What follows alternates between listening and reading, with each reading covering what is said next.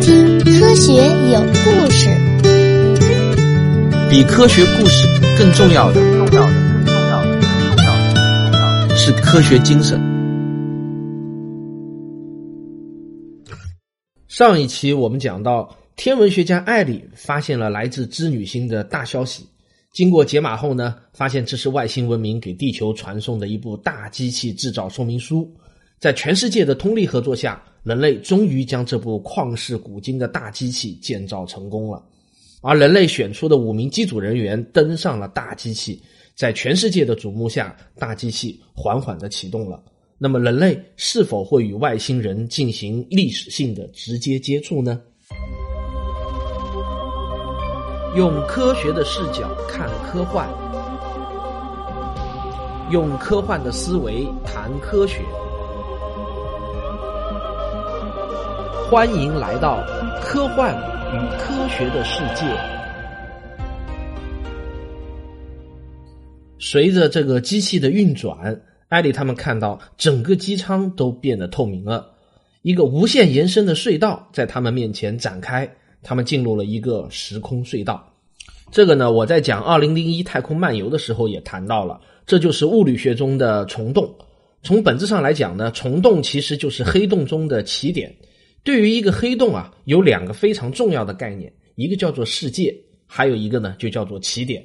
如果我们把黑洞想象成空间中的一个黑色的球的话，那么世界就是这个球的球壳。越过了世界的光线，就再也没有办法逃逸出来了。在黑洞的中心有一个普朗克尺度的点，所有的物质呢都会塌缩进这个点里面。这个呢就是起点。这个起点的“起”呢是奇异的意思。一九六三年，新西兰数学家科尔在爱因斯坦的广义相对论方程中呢，找到了一个科尔解，是对不带电荷的自转黑洞的数学描述。这个解能说明时空是如何被自转黑洞拖着旋转的。这个结果之一就是黑洞的中心的起点不再是一个数学上的点，而是一个环，这被称之为奇环。根据方程式呢，有可能俯冲通过这个环。从而出现在另一个时空区，这就是虫洞的数学模型。但是从世界到起点之间的空间到底是什么样的，没有人知道，因为所有已知的物理法则在越过了黑洞的世界之后呢，就全部失效了。黑洞内部的时空结构是怎样的，没有一个物理理论能够描述，这也就给科幻小说留出了巨大的想象空间。艾里他们经过短暂的时空之旅之后。看到了一颗闪耀着蓝白色光芒的巨大恒星，艾丽从恒星的颜色中就推断出这就是织女星，但是在它的周围呢却没有任何的恒星，他们只看到了几千台硕大无比的射电望远镜对着各个不同的方向。看来呢，织女星并不是外星人的定居点，只是他们的瞭望台。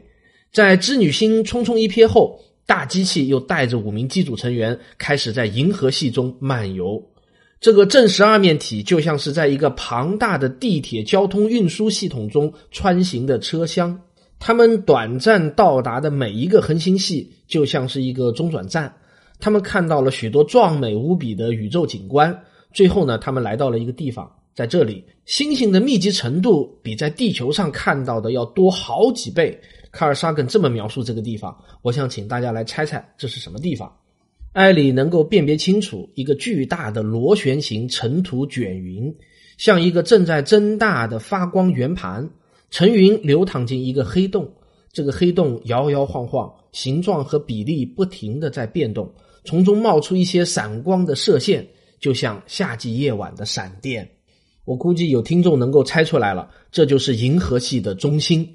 在卡尔萨根写书的上世纪八十年代，银星是一个超大质量的黑洞呢，还只是一个猜想，没有多少的证据。一直到一九九五年，有一组美国的天文学家开始在夏威夷的莫纳克亚山顶利用凯克望远镜寻找银星黑洞的证据。这是全世界最大的光学望远镜之一。这项观测计划整整持续了十年，在二零零五年发表的论文中呢。为银河系中心有一个超大质量黑洞的猜想找到了强有力的证据，这个证据就是十几颗在银星附近的恒星的运动轨迹。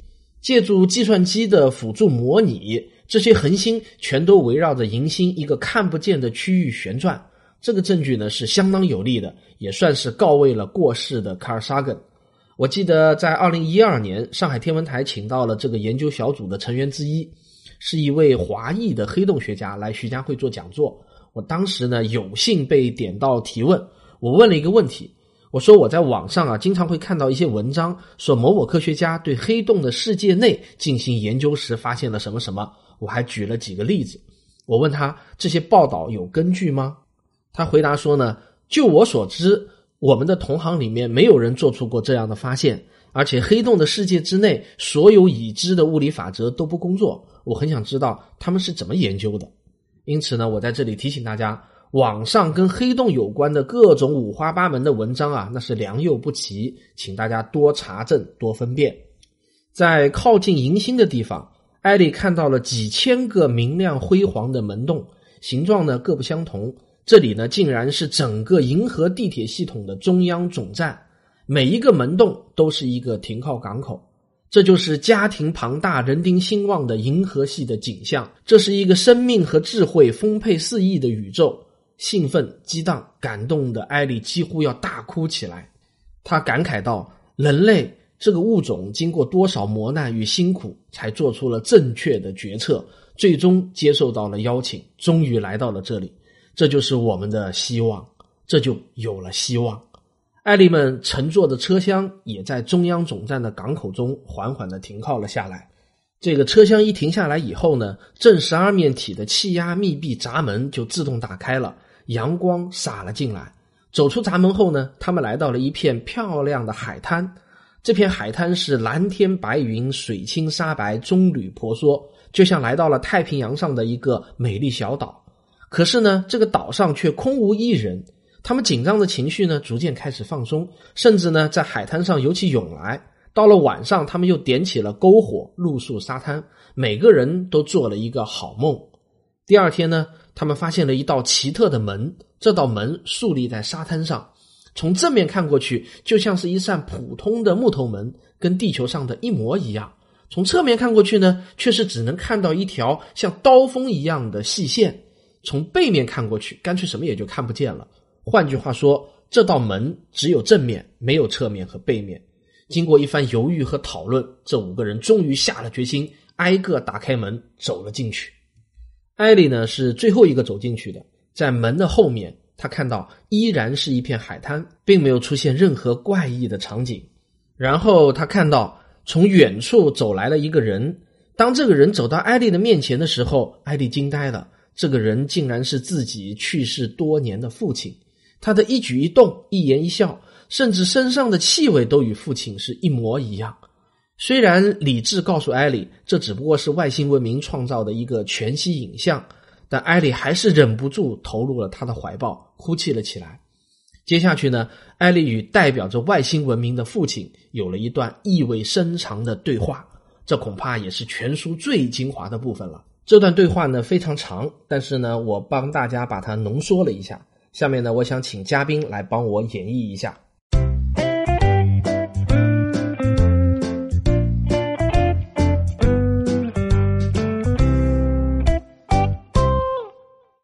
您怎么能知道我父亲的音容笑貌？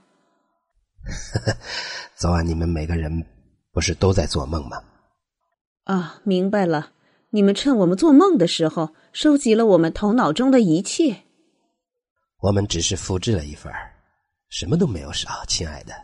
如果发现少了，可以跟我投诉。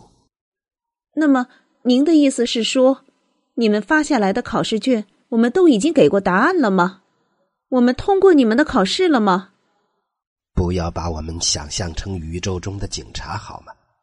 其实，我们只是专门搞调查的公务员，我们只管收集信息。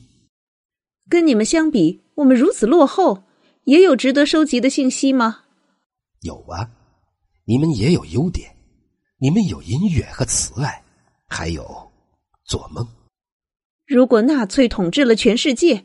然后发展星际舰队，扩张侵略，你们会插手吗？这样的事情几乎是罕见的。在漫长的银河系历史中，凡是有侵略性的思想体系，必将自我毁灭，几乎没有例外。让他们折腾吧，逃脱不了毁灭的宿命。你们为什么要与地球发生联系？为什么发过来的是希特勒？这是一种警示，我们想让你们知道，你们已经陷入深深的麻烦之中了。但还好，你们还有贝多芬，还有希望。我们想给予你们一点点帮助，但只能一点点，因为很多事情受到因果律强加的限制。我想知道你们是怎么看待地球文明的。你们几乎没有获得任何有关社会组织的理论，经济系统落后的令人吃惊，丝毫没有掌握历史的预见性，而且关于你们自己本身的知识少得可怜。但是，人类似乎有一定的本领，能够在短时间内自我调整，这也是为什么我们还没有把你们一笔勾销的原因。那么。你们又在做着什么呢？用你们的话来表达，可以叫做文明复兴实验。宇宙正在走向热寂，这个你懂的。宇宙中的熵在不断的增大，很多个星系文明正在协作进行一项工程。我们想创造出一些新的东西。啊，宇宙中有那么多的星系，每一个星系难道都有一个中央政府吗？是的，几十亿年以前，宇宙就已经改观了。宇宙并不是广袤无边的荒野，它远比你想象的更加文明和有序。银星的中央总站是你们建造的吗？不是我们建的，那些庞大的运输系统一直就存在那里，我们只是发现了它们。那么说，你们并不是？不是。我们并不是这里的主人。难道这里曾经有过一个遍及银河系范围的文明？他们兴起了，然后又消失了？不知道。或许有一天他们会回来。我还有一个问题。最后一个好吗？我们所剩的时间已经不多了。我想知道您有没有信仰，类似于我们的宗教，或者说有没有什么东西让您内心感到恐惧？就是那种我们称之为本能敬畏的东西，有是什么？比方说圆周率派啊，这是为什么？你应该知道，这是一个超越数，宇宙中没有任何一个人可以把它计算到最后一位，因为它根本就没有最后一位。但是，当它被计算到一定位数后，会有一个十一维的消息深深的隐藏在派的内部。难道说，在宇宙中，有的人就是依靠数学进行通讯？可是我实在不明白，数学并不是随心所欲的东西，他们怎么能够把一个消息隐藏到派里面？难道这是在宇宙创世的时候就伸直进去了？完全正确。这个派已经等待了几十亿年，可是我还是不能理解，您说的这些只是一个比喻呢，还是真有这样的一个消息？亲爱的，这是留给你的问题。哦，看在宇宙天堂的份上，到底大消息要说的是什么？艾丽的父亲没有再回答艾丽，而是用手指了指沙滩上的那道门，他们一起穿过了那道门。艾丽与另外四个人再次相会，其他人呢也都跟艾丽一样，每一个人旁边都跟着一个亲人，他们也都各自与外星文明进行了对话，内容呢也都差不多。在外星人的注目下，五个人再次返回正十二面体，他们要返航了。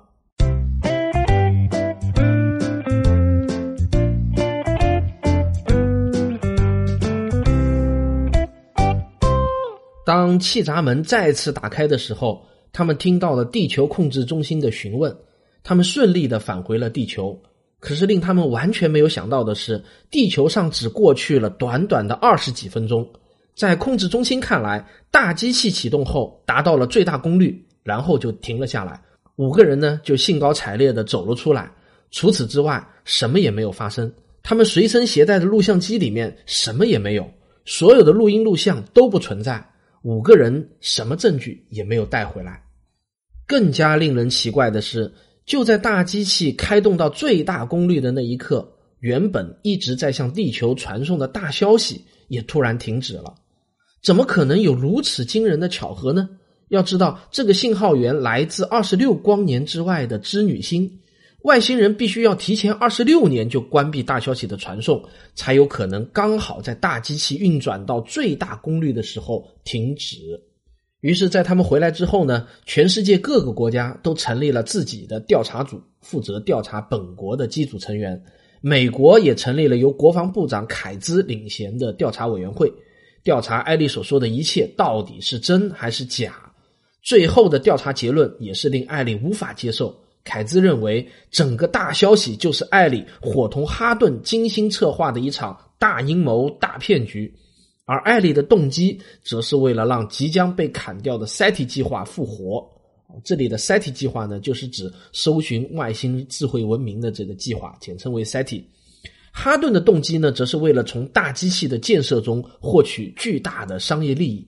为了实现各自的利益诉求，艾利和哈顿就勾结在了一起。先是利用哈顿控制的私人卫星系统伪造大消息，然后由艾丽接收、解密和向公众推销这个大消息的价值。最后呢，艾丽还说服了其他所有的机组成员，与他共同编造了一个外星之旅的神话。凯兹最重要的证据就是那个在大机器启动时准时消失的大消息信号。如果真有外星人的话，那么他们也不可能提前二十六年就准确的知道地球人将在具体哪一天哪一秒启动大机器啊。对艾丽最不利的就是他们没有任何证据可以表明他们确实到达了银河系中心，确实过去了二十多个小时。最讽刺的是呢，凯兹用了艾丽自己最喜欢的奥卡姆剃刀原理来攻击艾丽。如果用大骗局来解释过去发生的所有事情。那么看上去将是最简单的一个解释，否则需要解释的东西就太多了。初看上去呢，卡尔萨根写的这个情节啊，也就是外星人似乎能够提前二十六年关闭大消息的这个情节，看上去呢有点儿奇怪，实际上呢是相当的精彩。就在卡尔萨根提笔创作这本书的前一年，著名的物理学家也是爱因斯坦的同事惠勒。提出了物理学史上名垂千古的量子选择延迟实验。实验的原理呢，我们在这里不可能讲解的很细，我只能粗略的说一下。这个实验呢，提出了一个构想，他认为一个光子到底是走过了 A 路径还是 B 路径，是可以在这个光子实际走过之后再决定的。如果用一个宏观世界中的比喻的话，那么就是从上海飞到纽约，可以飞跨越北极的那条航线，也可以飞跨越太平洋的那条航线。但是到底飞了哪条航线，却是可以在飞机到达之后再决定。这个呢，非常的反常识，因为它打破了爱因斯坦所坚信的因果律。本来嘛，原因产生结果，凡事有果必有因，这应该是一个很自然的现象。但是惠勒的这个延迟实验呢，却挑战了因果律。惠勒认为结果可以影响原因。当然了，这个实验在惠勒提出后的很多年都无法在实验室中被证实或者证伪。就我所知呢，大概要到两千年才真正的在实验室中实现了惠勒延迟实验的构想。光子的行为呢，真的是可以结果影响原因的。所以说呢。在卡尔萨根写作接触的那个年代，因果律的打破是标标准准的科学幻想，而小说的那一章的标题就叫做因果律。正因为这样，在小说中，卡尔萨根用天才物理学家埃达的嘴来解释，大消息之所以能够在某个特殊的时刻准确关闭，并不是织女星人提前二十六年的预知能力，也并不是时光倒流。而是由于在起点附近因果律被打破了，这就好像延迟实验中的光子可以提前知道结果一样。但这在当时来说呢，确实是令人匪夷所思的。这也是为什么凯兹能够把这一条作为最重要的证据来指控埃里设计了大骗局。像这样的科学幻想，那真的叫做科学幻想，利用当时最前沿的理论来精准的设计未来可能出现的现实情节，这样的科幻呢？是很过瘾的啊！我们回到小说上来，控辩双方实际上都没有过硬的证据。最终，艾利包括另外四名机组成员都与政府达成了协议，不向世人透露他们曾经遇到过的任何事情，只宣布大机器运行失败。政府允许他们继续从事他们各自的研究工作，但不得再担任要职。艾丽回到了新墨西哥州的荒原上，继续他的射电天文学研究。但是在他的心目中呢，始终记得那场沙滩谈话。他要寻找隐藏在超越数中的大消息。他设计了一个程序，用于计算和发现派的不同寻常之处。这就有点儿像另外一种 SET 计划。在搜寻外星人的 SET 计划中呢，艾利他们要在杂乱无章的无线电信号中寻找含有智慧文明特征的信号，而在这次派的搜寻计划中，却要在无穷无尽的组成派的数字中寻找到一组不同寻常的字串，一组连让他们都产生本能敬畏的字串。很难说到底哪个计划更难一点，但显然呢，他们都需要一些运气。艾莉再一次拥有了这样的好运气，他在派中发现了一个足以触动灵魂深处的秘密。当把这个派计算到了一定位数之后呢，无限不循环的数字忽然消失了，统计学上的随机分布突然被打破了，一定规律的数字呢就开始出现。在用十一进制对这些数据进行转换后呢，数字的序列变成了一串一和零。艾利把这些一和零用矩阵的方式给排列了出来，零和一居然形成了一个图像，在由零构成的背景上，一清清楚楚的构成了一个完美的圆环。在全书的结尾呢，卡尔萨根这样写道：“这样的一个圆形，说明宇宙是按照一定的意图构造出来的。无论你发现自己处于什么样的星系之中。”你用圆的周长除以这个圆的直径，测量要达到足够的精度，就会发现一个奇迹，其中隐含着另外一个圆形。这些小数点后面的数字就像一条几千米长的数字长河。如果你沿着这条长河顺流而下，必然会有更进一步，必然会有更为丰富的消息等着我们。而派。仅仅只是我们这个宇宙中无数个超越数中的一个，无论你看起来是什么样子都没有关系，无论你是由什么材料构成的也都没有关系，无论你来自哪里也没有关系，只要你生活在这个宇宙中，稍稍具有一点儿数学能力，早晚你总会发现这样一个结果，因为它已然在那里存在，而且存在于所有的物体之中。你没有必要离开自己生活的星球，远赴异域他乡去寻找。它就在宇宙的构造之中，它就在物质的本性之中。这正像一件伟大的艺术品，在作品的某个角落，总会有艺术家本人的签名。纵观人类、神灵与魔鬼，必然有一个大智慧可以追溯到宇宙之前。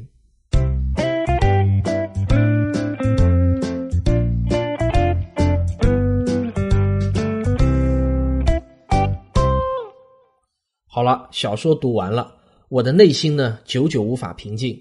我在想，如果派的所有数字确实是某一个信息的编码序列的话，那么理论上它可以包含无限的信息量，而我们仅仅只需要几个比特就能传递这个信息。这样一来，香农的信息论就彻底要被改写了。一九四八年，美国数学家香农提出了信息论，他第一次给信息做了定性定量的数学分析。指出信息的多少是可以用数学的方式给量化的。他创造了二十世纪最伟大的名词之一——比特。信息论的思想改变了人类的进程。只有信息论的数学模型被建立后呢，才有可能发展出我们今天赖以生存的信息时代。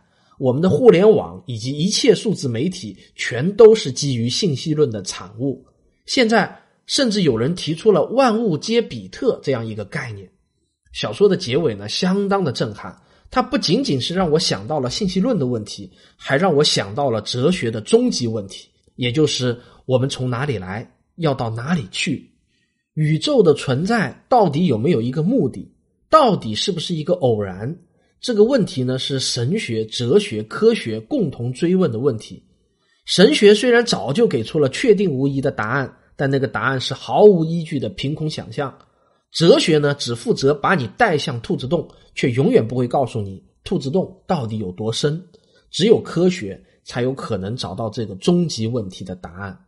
卡尔萨根通过小说展现了他的思考，也幻想了一种用科学回答终极问题的方法。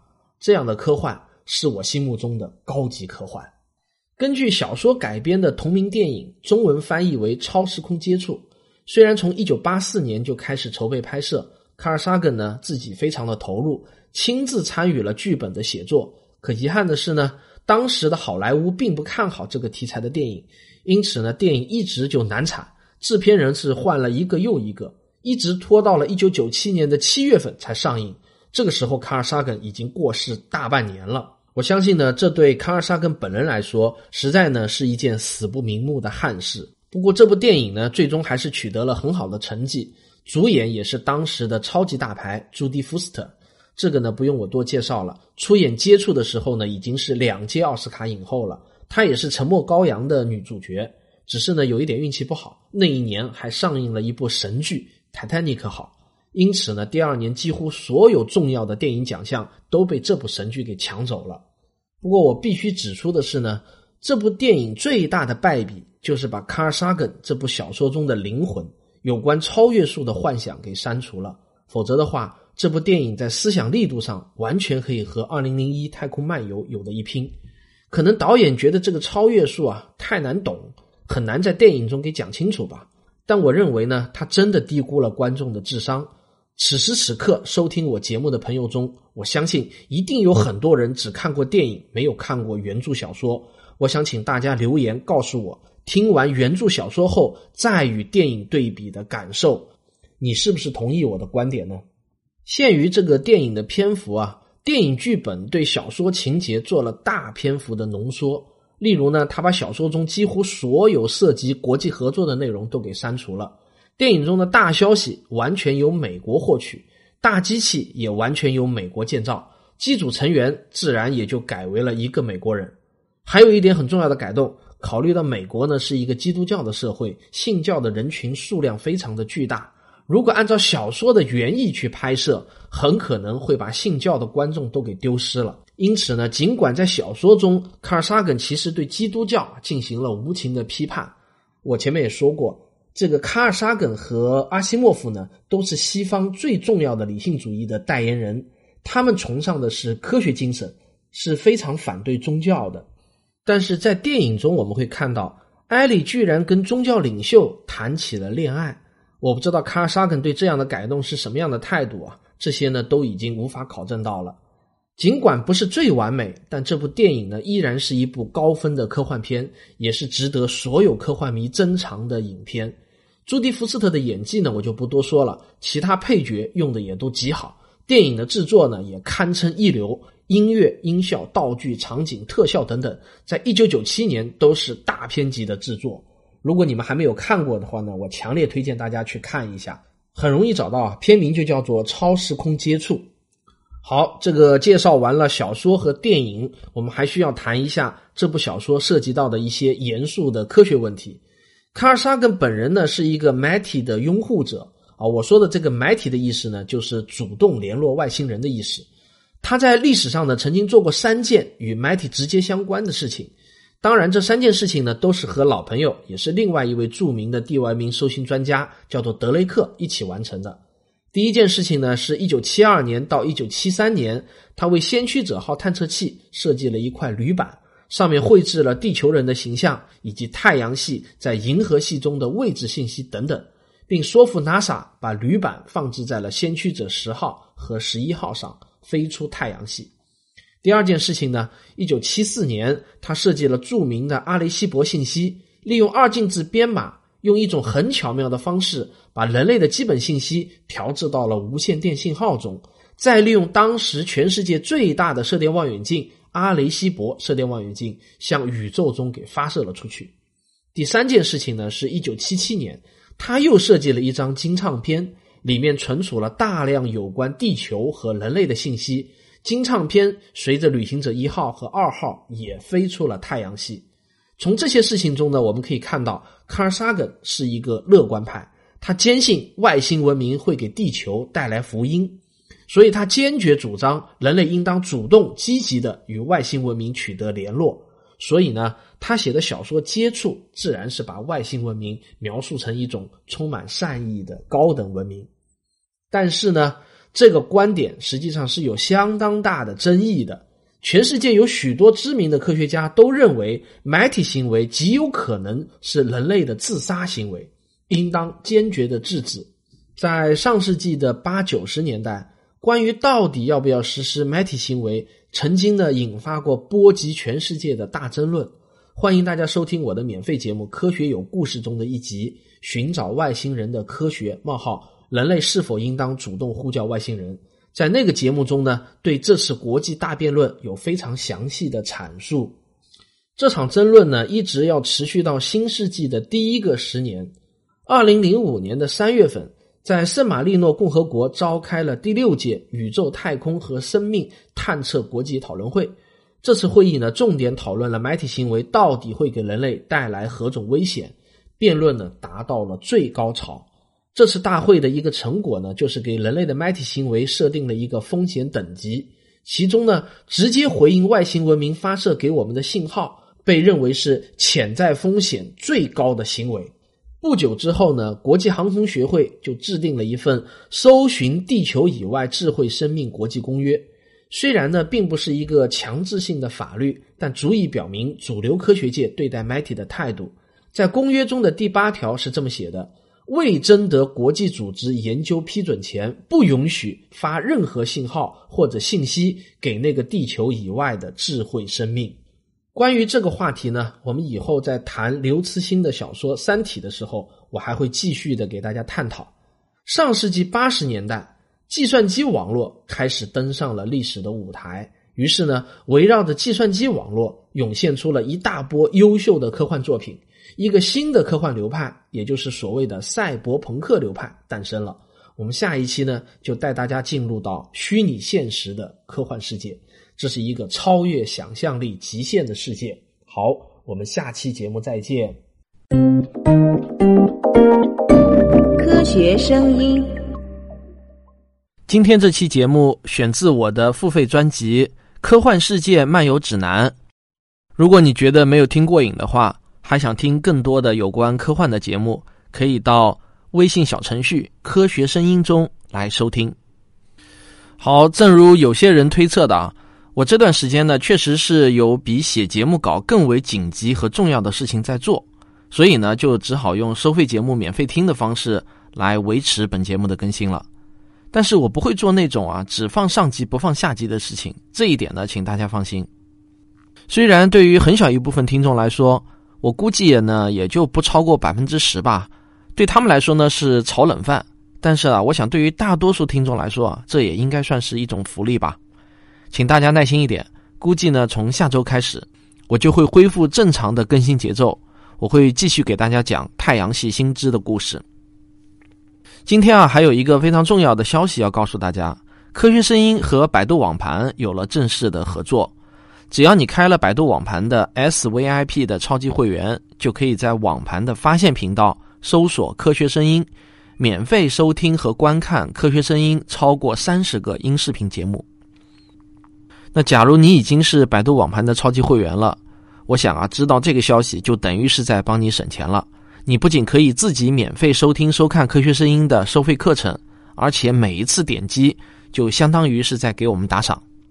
我觉得这是一个双赢的事情，你不觉得吗？好，就这样，咱们下期再见。